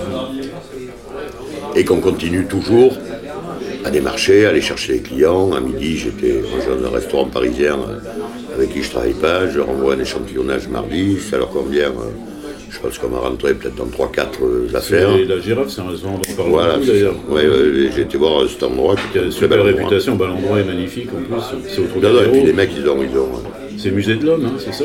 Euh, ouais, c'est au. Non, au Cong- euh, pas les Chaillots. Ouais, pas les Chaillots, ouais, c'est ça. Le, le musée de l'homme, celui à côté. Mais c'est. euh, voilà, mais moi, je continue à aller voir tout le temps. euh, tout, tout le temps des nouveaux clients, quoi. Et, voilà, si on n'avance pas, euh, on recule. C'est un- Ah ouais. un peu logique. Non, non, mais c'est si on avance- c'est- c'est pas qu'on recule, c'est que les autres passent. T'as beaucoup de concurrence? Non, je te l'ai dit tout à l'heure, on est une vingtaine sur ce marché. On est, même- on est plus confrères que concurrents. Moi, j'ai- vraiment, euh, je m'entends très bien avec Véronique Gilardot. euh, Je suis très pote avec Arborièche. euh, J'adore. Il vaut mieux s'entendre parce que mais vous défendez, vous défendez la même cause. hein. je, je, je disais jour à un mec, mais est-ce que, est-ce que la Romanée Conti va aller balancer sur Petrus Et inversement? Non, c'est pas dans l'intérêt de. Mais non, mais, tu- mais, mais quel est l'intérêt? Je- Le mec de. Cheval Blanc, il va dire. euh, ou le, le mec de Ikem va dire Ramonet, c'est pas bon? Il se- il- il- c'est- c'est- c'est pas- Ça n'a rien à voir. On, est, on goûte deux produits euh, différents, mais les deux sont extrêmement euh, bons. Et, euh, et moi, le bon, en plus, je sais pas ce que c'est le bon intrinsèque. J'ai pas- de définition, moi, du. du- J'ai une définition de la qualité que j'aime avoir, De ce que tu veux de ce faire. que je, veux faire partager. Mais je sais pas ce que c'est le bon. Sais pas quelle est la plus belle femme du monde. Heureusement que tous les goûts sont dans la nature. c'est un Et- goût et- aussi, mais- hein. mais voilà, c'est un goût. Et, et donc, moi, j'essaye de faire partager ma philosophie du produit et ma philosophie du goût. Mais jamais je vais dire, mais moi c'est bon et les autres c'est pas bon. Sûrement Et pas. ton goût, justement, comment tu le définirais? Ben moi j'aime les huîtres charnues, j'aime les huîtres croquantes, j'aime qu'il y ait de la mâche, que ça soit que ça soit ferme, que ça soit croquant, que ça soit tonique. Et, et justement avec des huîtres charnues, ce qui est merveilleux quand on, quand on les mâche, c'est qu'au fur et à mesure qu'on mastique de, de- plus en plus et qu'on la mâche, vraiment qu'on la, la goûte comme, comme si on avait un beau bout de viande qu'on va mâcher, ça délivre des saveurs en permanence et une fois qu'on l'a avalé, ça laisse, euh, ça laisse une arrière-bouche très longue et très puissante. Et voilà, ça pour moi c'est une belle huître. Et il y a 15 jours, j'avais un importateur espagnol qui vient avec sa femme, le mec me dit Je n'aime pas les huîtres. Alors il en vend, mais il me dit J'aime pas ça. Mais je lui dis Qu'est-ce qui vous dérange? C'est la texture, le goût. Il me dit Ça n'a pas beaucoup d'intérêt. Ça n'a pas d'intérêt, j'ai goûté une ou deux fois. J'ai dit écoutez, si Ça, vous me permettez. euh, Non mais si vous me permettez, on était euh, sur ma table en bois là, que tu connais au bord de la plage, j'ai dit au mec, écoutez, je vous la fais très à l'aise. Je vous en choisis une, je vous la prépare, je vais vous mettre un peu de citron pour que ça ait un peu d'acidité, je vous la prépare, vous la mâchez. Si ça vous plaît pas, vous la crachez sur la plage, on ne parle plus. Il y en a d'autres. Jamais. Non, non, mais on, on va être. euh, vous je vous mets très très à l'aise, ça ne me dérange pas. Mais le mec, il a bouffé une douzaine. Il m'a dit, mais c'est super bon. Parce qu'en fait, le problème, c'est que si on n'a pas goûté, si on n'a pas trouvé l'huître qui nous convient, forcément qu'on n'aime pas les huîtres. Oui, ou Voilà. si tu tombes sur un mauvais exemple. Et c'est- c'est- et c'est- c'est- c'est- Très bien. Ah. C'est. euh, Tu veux c'est un le- café, non c'est- Ah oui, avec plaisir. Je veux bien un café. Deux cafés Ouais. Le café. Et euh, c'est comme le vin. Il y a des gens qui disent j'aime pas le vin. Alors euh, c'est les mêmes qui disent j'aime pas les huîtres. Mais comme t'aimes pas le vin et comme t'aimes pas les huîtres, quand t'en achètes, t'achètes le moins cher puisque ça n'a aucun intérêt. Oui, donc c'est pas Sauf que t'achètes euh, Ouais, le comme moins cher, ouais, ouais. eh ben t'es là pour ton argent. C'est pas toujours une question de prix, mais de question. Et donc là, par contre, tu vas déguster un vin la première fois avec quelqu'un qui aime ça, qui va te faire partager, qui va te sensibiliser, qui va t'expliquer les goûts, les ressentis. Tu vas te mettre à t'intéresser au truc et tu vas avoir de la curiosité. Alors que là, quand tu n'aimes pas un produit et que tu te dis, bon, j'achète ça, mais de toute manière, c'est pas bon, je m'en fous, j'aime pas ça. Même si tu le regoutes, tu- déjà, tu, tu, tu, tu goûtes en te disant, Tu pars perdant, mais. de toute c'est- manière, j'aime pas ça. Tu donc, eh ben, donc tu manges jamais. Mais ta définition du goût, c'est un peu. Ton goût, c'est le goût de ta vie aussi. Et- La, la même définition ou- Pareil. Tu te fais, euh, tu te fais ton goût et puis après je te dis, t'essayes de le faire partager. Et, et moi, il y a des mecs, tu vois, dans le vin, euh, Thierry Germain qui est à Saumur, euh, Cyril Fall qui est à, à côté de, de Perpignan, là-bas, dans le fin fond de, en haut de la Tour de France. J'ai croisé des mecs qui sont passionnants parce qu'ils te parlent de leur passion. Ouais, parce que c'est des Ils gens te qui parlent de leur travaillent, euh, travaillent pas sur le rendement, mais sur la qualité et. Non, mais ils aiment surtout ce qu'ils font, quel que soit ce qu'ils font. Tu as des mecs qui, ont des grosses exploitations de, de- de maïs ou de, de colza, mais qui aiment ce qu'ils font et tu vas passer un moment merveilleux avec eux. Et je suis sûr que leur produit, il est meilleur que ceux de notre. Parce que parce qu'il va être plus abouti, parce qu'il a été fait avec curiosité, avec goût, avec passion, avec avec euh, je cherche le mot, avec attention. Tu vois, moi, bon, moi je- des fois, j'ai mes collègues qui devaient me prendre pour un barjot. Moi, je suis appuyé au bord de mes parcs, euh, plié en position quasiment assise, et je regarde les huîtres. Mais je les regarde parce que, parce que sur un carré comme la table, mais, mais je vois de la pousse, je vois. Il y, a- plein de trucs que je vois, si tu veux, qui, qui me, qui moi me parlent. Je suis incapable de, te- je suis incapable de te dire pourquoi. Je, suis incapable, je, n'ai jamais pensé à faire un cahier, euh, comment dire, un cahier des charges de mes pensées. Mais moi, ça me parle. Un, carré comme la table, avec, euh, il y a peut-être 70 ou 80 huîtres en pousse en cours d'élevage. Et ça, c'est vraiment personnel, c'est pour Mais toi, mais, mais c'est- oui, mais c'est mon, c'est mon pied. Ça veut dire que tu peux le transmettre, c'est pas sûr. Ça. si tu peux le transmettre quand tu as quelqu'un à côté de toi et que tu lui dis regarde. Et Bruno, le, le gars qui travaille avec moi là, depuis 36 ans, c'est mon alter ego, mais on est tout le temps en train de se dire tiens, viens voir. Toi, dès qu'on voit un truc un peu. Je pensais pas qu'une huître avait autant de vie. Ah ben si, une huître quand ça pousse, euh, les huîtres quand ça pousse, ça développe de la dentelle blanche, ça commence par la coquille du dessous, après ça remet de la dentelle avec, avec des, des- des- des couleurs violacées, bleues, c'est c'est extraordinaire. Aujourd'hui on travaille dans des poches euh, ostréophiles, enfin des, sacs, autrefois on travaillait au sol. Quand les huîtres poussaient on aurait dit un champ de fleurs, avec des, des reflets violets, euh, bleus, rouges, c'était splendide. Alors là, Mais dans des dans le- sacs, elles sont toujours sur le sable ben, quand même non, non, non, elles sont sur des, des supports. Mais dans les, dans, les, dans les sacs, elles poussent aussi. Et donc, moi, des fois, quand je suis à la surface de la table, c'est que je regarde une poche qui est en pouce et j'observe chaque huître une par une pour voir le, niveau d'évolution de, niveau d'évolution de l'ensemble. Mais tu le vois en regardant l'ensemble et puis en regardant comment ça évolue dans l'ensemble. Mais sauf que tu vas rester, le mec qui va te regarder en haut, il va, il Il croire que tu as une apparition. Ouais, il dit l'autre il est fêlé, ça fait demi-heure qu'il est penché sur son bordel, il n'a pas bougé. Ouais, c'est peut-être Il qu'il dit- est fainéant, il Mais, est- mais j'ai des copains qui m'ont dit mais t'as eu un malaise tout à l'heure Non, non, je suis pas du tout, je regardais mes huîtres. C'est un, euh, Et euh, pour revenir sur le bassin, justement, le- les petits mouchoirs, là, considérablement popularisés, est-ce que tu trouves pas qu'il y a trop de monde maintenant Quand j'avais 14 ans, j'avais ma première mobilette. Je partais jusqu'au canon pour doubler les voitures en mobilette dans les bouchons. Donc c'était déjà comme ça. Donc euh, il y, a, Mais il y a qu'une- il y a il y a- qu'une route. il y a- il y a- il y a 50 ans. Il y a- il y a qu'une route. Il n'y a qu'une route. Il y a toujours eu des bouchons le dimanche soir. L'immobilier, moi j'ai un repère très précis. J'ai un copain qui a acheté une maison en 90, 250 000 euros. Un autre qui a vendu la maison d'à côté, 3 millions d'euros en 2010. Les petits mouchoirs, c'est sorti en 2010. Donc l'évolution de l'immobilier, ça a été des années 90 à 2010, et ça continue à évoluer. Mais la grosse explosion, ça a été avant les petits mouchoirs. Les petits mouchoirs, en fait, à profiter peut-être aussi. Les, les- les petits, non, mais les petits mouchoirs, ça. De toute manière, sur le bassin, il y a les gens extrêmement généreux et accueillants. Il y a des mecs indifférents que- qui ne voient pas. Et puis il y a des gens qui sont arrivés, ou des gens qui sont arrivés il y a longtemps, ou des gens qui sont arrivés il y a peu de temps, qui veulent s'approprier Il y a L'histoire. l'histoire et le bassin. Et qui. euh, pff, le monde, ça fait chier. Euh, non, le monde, ça fait pas chier. Parce que sur le bassin, justement, le monde qui vient permet à certains de découvrir cet endroit. Certains qui le découvrent tombent amoureux. Puis de le faire vivre aussi. Tombés amoureux, ils investissent dedans. Et les meilleurs protecteurs du bassin, ça sera eux.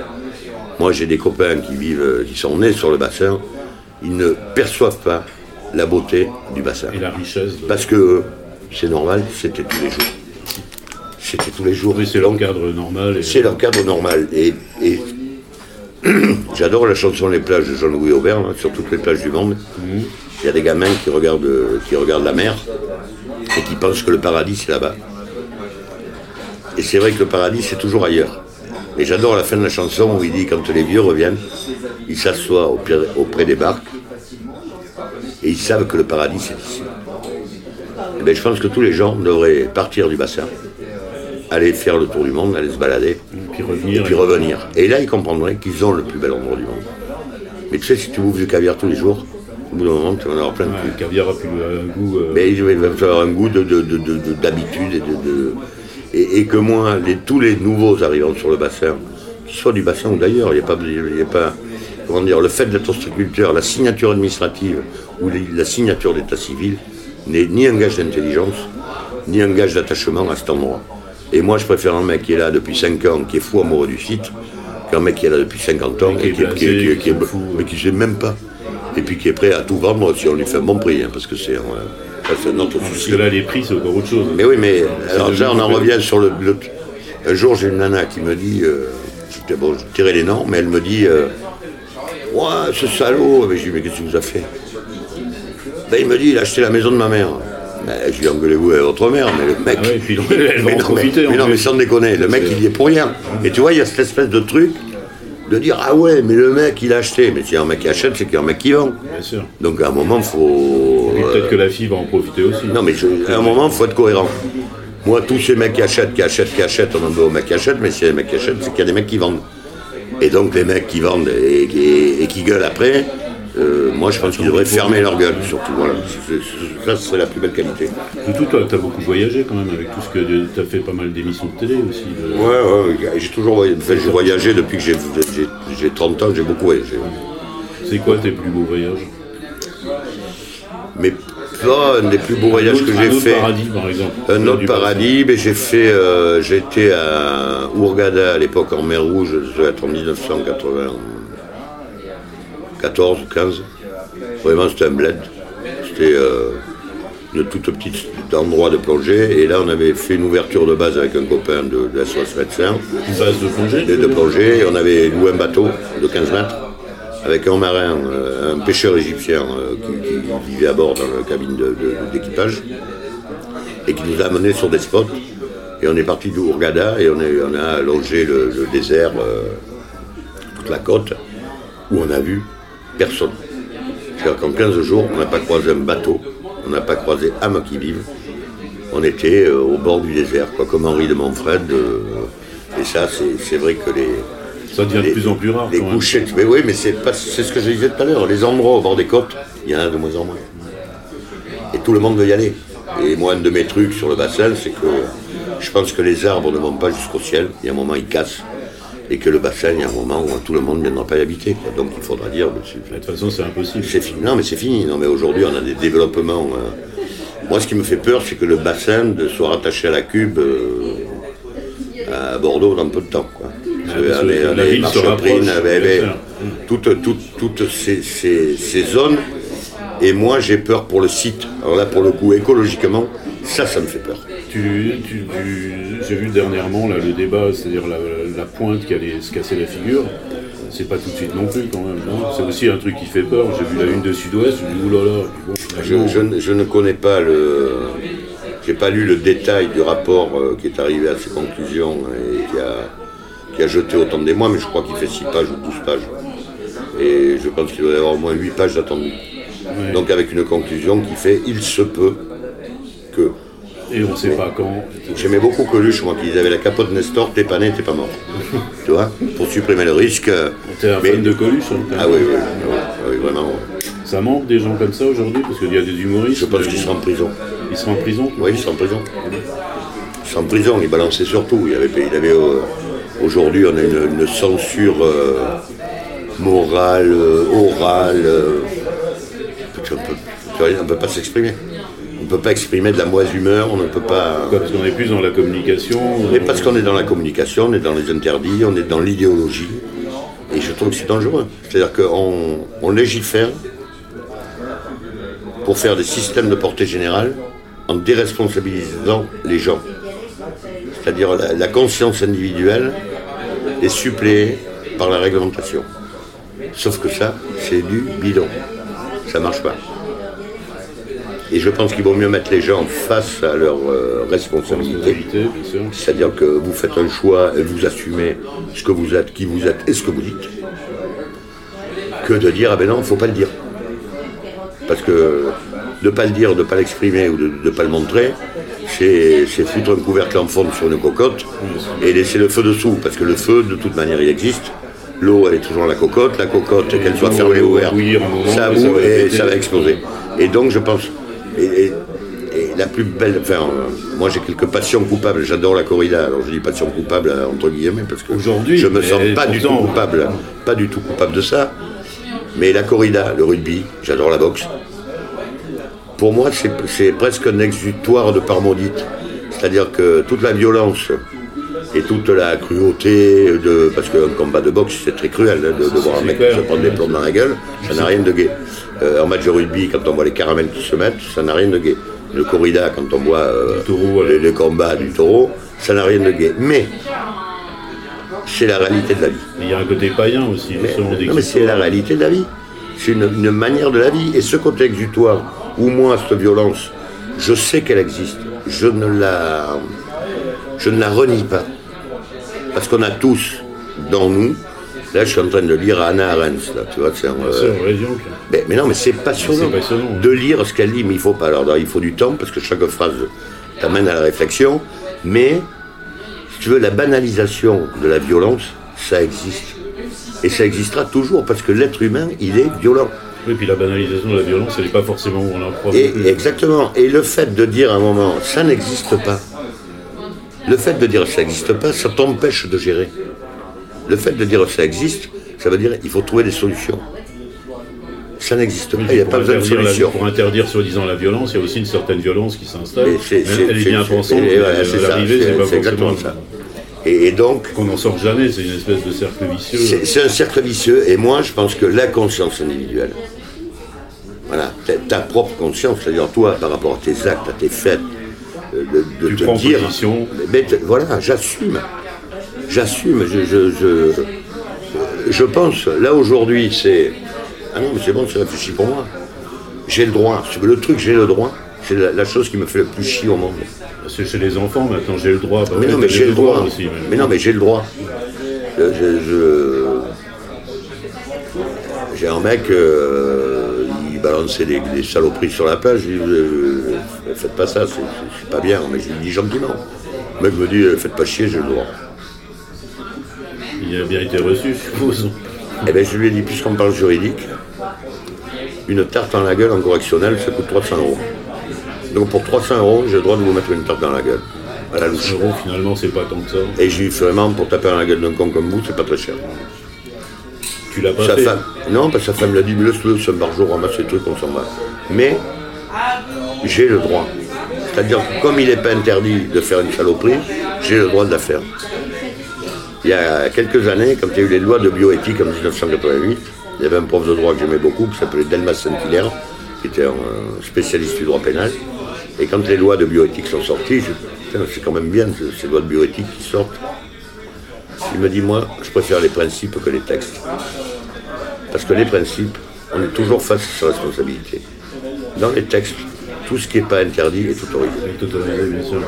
Et que plus on légifère, plus on en rajoute, plus on en oublie, et plus on est obligé d'en rajouter. Et que le principe, il est posé. Et si vous transgressez, ou si vous faites prendre des risques aux autres, c'est de votre responsabilité. Le, le principe, c'est de ne pas faire prendre de- de- En parlant de principe, il y a un truc aussi qui doit être emmerdant pour toi, c'est le principe de précaution. Le principe de précaution, c'est la négation de l'individu. Parce que quand je dis principe de précaution, c'est-à-dire les huîtres sont, sont régulièrement interdites parce qu'il y a eu un prélèvement.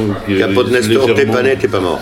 Un jour, il y a un politique qui, qui est arrivé dans une réunion, qui nous a dit, messieurs, si on m'a dit qu'il n'y a pas de danger, mais qu'il y a un risque, je ne prends pas le risque. Je m'occupais de cette réunion, j'ai dit, la réunion est terminée, on peut rentrer chez, dans nos bureaux. Mais il dit, mais pourquoi? Mais sais pas ce qu'on vous demande. Ce qu'on vous demande, c'est d'écouter, d'arbitrer, de décider et d'assumer. Là, quel est le qui va te dire demain, dans toute action que tu fais, il n'y a pas un risque. Là, tu sors dans la rue, il y a un risque. Bien sûr, tu traverses pas dans les coups, même si tu traverses dans les coups. Mais si je te dis, bon. si tu sors dans la rue, il y a un risque, tu vas pas sortir. Faut bien que tu rentres chez toi. Et la vie, elle est comme ça. Donc on a inscrit le principe de précaution dans notre constitution. Mais c'est débile. C'est débile.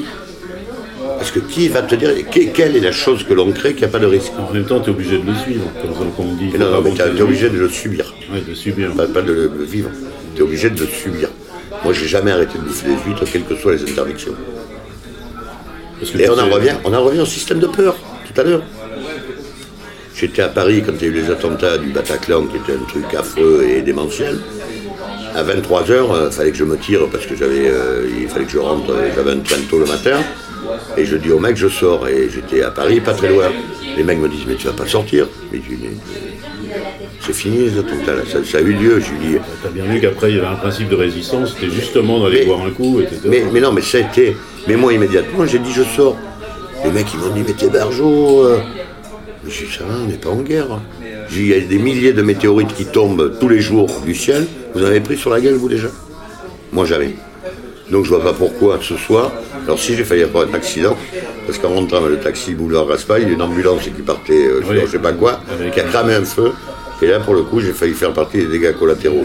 Mais c'est. euh, Bah, là, c'est purement le hasard. non, non, mais c'est. Ce que je veux dire, c'est que la peur. Genre, on en revient à la discussion de tout à l'heure. La peur, c'est inhibant. Voilà.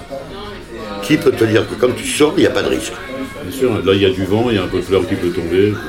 Voilà. Mais si tu te mets à penser comme ça, Tu fais plus rien. ben, tu sors pas de chez toi. Tu n'oses rien, tu ne tentes rien.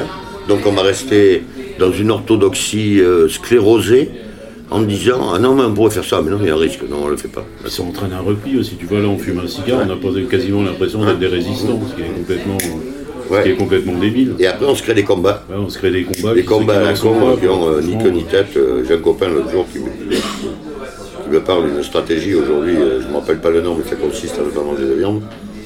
Et, et il me dit, mais le, le truc est intéressant. Je dis sûrement. Et puis si tu en fais un combat, c'est que tu n'as vraiment aucun autre problème à régler. t'as rien Donc foutre, c'est que. Voilà. Et il me dit, remarque, t'as pas tort.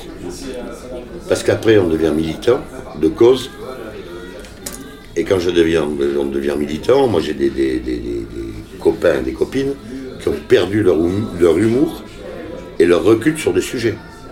Parce qu'aujourd'hui, ils sont tellement militants dans le sujet que tu n'as même plus le droit de plaisanter dessus. Mais, c'est, mais pour moi, ça, ça, ça frôle le fascisme en, euh, intellectuellement. hein. C'est un, euh, Pourtant, toi, tu fréquentes que des gens justement euh, heureux de vivre et qui aiment les bonnes Mais choses. et mais et non, ça, mais ça gagne aussi. C'est, Mais c'est pour ça, aussi, c'est pour ça que par moment, quand il y en a qui basculent dans des, des systèmes comme ça, tu te dis putain mais c'est, c'est, c'est dramatique quoi parce que parce qu'à un moment quand ça commence à, à tuer l'humour, Les gars, tout va bien? Parfait. Parfait. Quand ça commence à tuer l'humour, euh, Donc l'humour primordial chez toi toujours. ouais, ben, c'est la base. Tu vas- tu vas le garder, Rire, euh. faut rire de tout, pas avec tout le monde et pas à n'importe quel moment, mais il faut rire de tout. T'es toujours pour il est interdit d'interdire aussi. ce- Non, parce que moi je ne suis pas pour. Il est interdit, interdit d'interdire. Moi j'étais victime de ça, c'était l'après mai 68. Moi j'étais dans des études où il n'y avait pas de pion. Je peux dire que c'était un sacré bordel.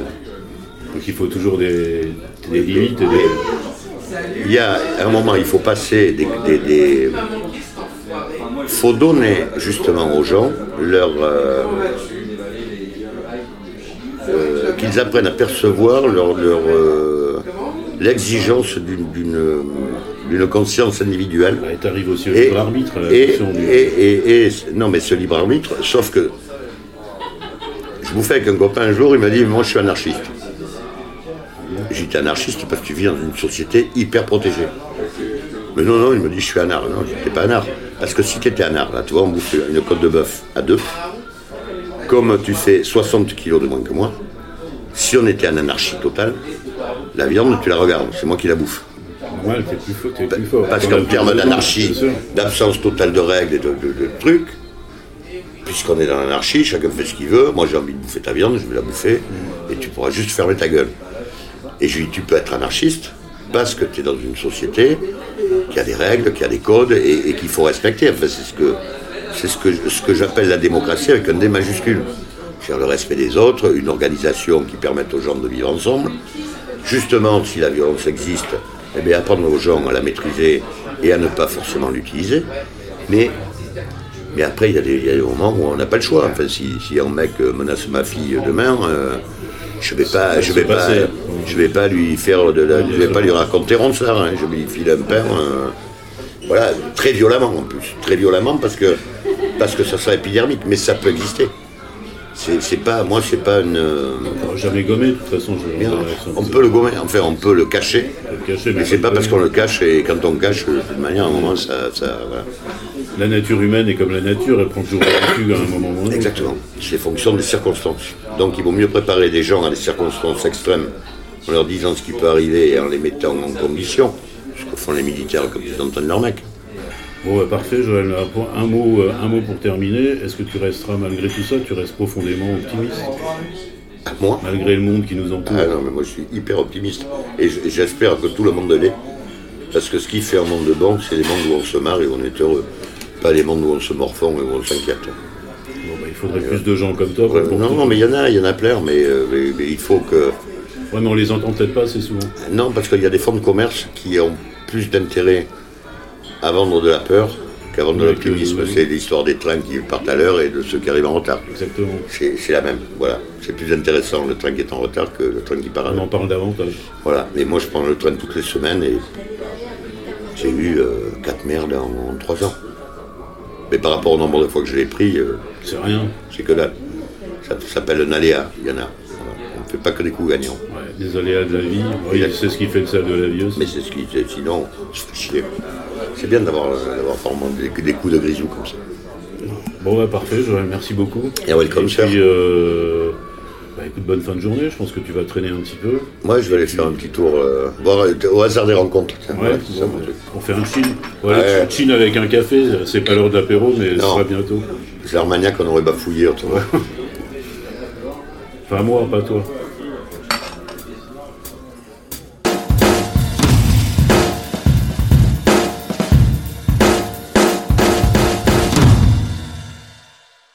Merci d'avoir écouté ce nouvel épisode de Ça reste entre nous, le podcast de la libre parole. N'oubliez pas de vous abonner, de partager et de nous dire qui vous aimeriez entendre autour d'un café, d'une bière, voire plus si affinité. Bien sûr, ça reste entre nous.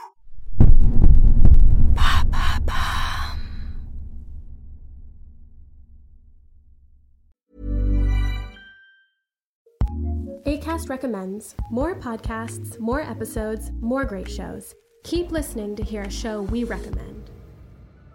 Hey friends, it's me, Sharon McMahon, longtime government and law teacher and host of the Sharon Says So podcast. Each week on Sharon Says So, I do a deep dive into fascinating historical stories, state by state, to share the history of America that you probably haven't heard. I bring you stories of espionage, sled dog heroes, presidential scandals, change makers, law defiers, and more. And weekly, I have some of the nation's most prolific thought leaders and creators. We talk about a huge variety of fascinating topics. New episodes of the Sharon Says So podcast are released every Monday, Wednesday, and Friday, and are available on the ACAST app or wherever you like to listen. Tune in and subscribe today for your fill of brain tingling moments. ACAST helps creators launch, grow, and monetize their podcasts everywhere. ACAST.com.